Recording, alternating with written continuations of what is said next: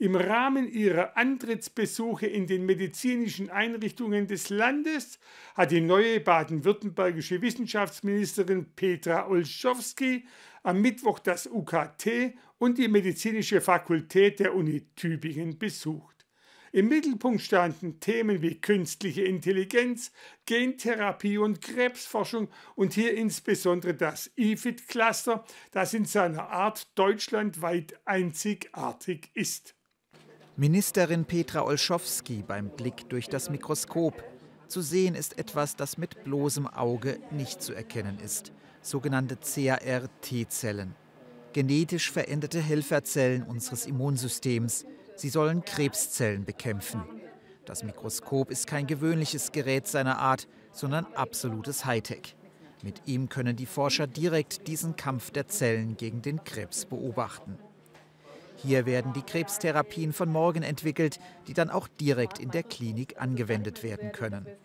Ja, ich bin total begeistert. Es ist natürlich beeindruckend, was hier an Forschungsleistungen zum einen stattfindet, aber auch welche Möglichkeiten geschaffen werden, die Ergebnisse von Forschung in die Praxis zu übersetzen. Und da zeichnet sich der Standort Tübingen schon ganz besonders aus. Es sind kurze Wege, das merkt man. Die kurzen Wege, die interdisziplinäre Zusammenarbeit, aber auch die technische Ausstattung führten dazu, dass Tübingen als Hauptstandort für das Nationale Zentrum für Tumorerkrankungen Südwest vor kurzem bestätigt wurde. Es ist in Deutschland Vorreiter für neue Therapien. Hier im Akademischen Wirkstoffzentrum wurden sie entwickelt und sie sollen jetzt klinisch getestet werden.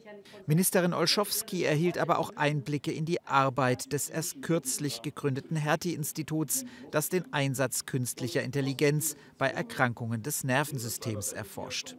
Derartige interdisziplinäre Forschung erfordert auch neue Wege der Finanzierung. Also ich nehme vor allen Dingen mit, dass gerade ähm, dieses Thema der Zusammenarbeit über die Sparten hinweg äh, was ist, dass wir uns wirklich auch ganz gut angucken müssen, weil es gibt natürlich immer noch ähm, so eine traditionelle Förderpolitik, die auch sehr stark spartenbehaftet ist und man merkt hier eben, wie wichtig es ist, dass wir darüber hinausgehen. Die Politik müsse Rahmenbedingungen für interdisziplinäre Forschung schaffen, so Olschowski. Im Abschlussgespräch mit Klinikchef Michael Bamberg und Dekan Bernd Pichler kam auch das Thema Öffentlichkeitsarbeit zur Sprache. Patienten sollten sich gut über Möglichkeiten informieren und Vertrauen in die Forschung haben. Wir haben es bei Corona gesehen, in der Pandemie, dass über viele Jahre hinweg geforscht wurde. Dann kam zum Glück zum richtigen Zeitpunkt die Impfung.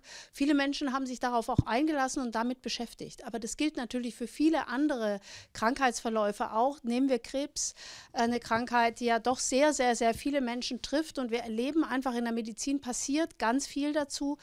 Dafür bräuchte es aber Patienten, die sich indirekt an der Forschung beteiligen sei es, dass sie ihre Daten zur Verfügung stellten oder dass sie an bestimmten Programmen mitwirkten.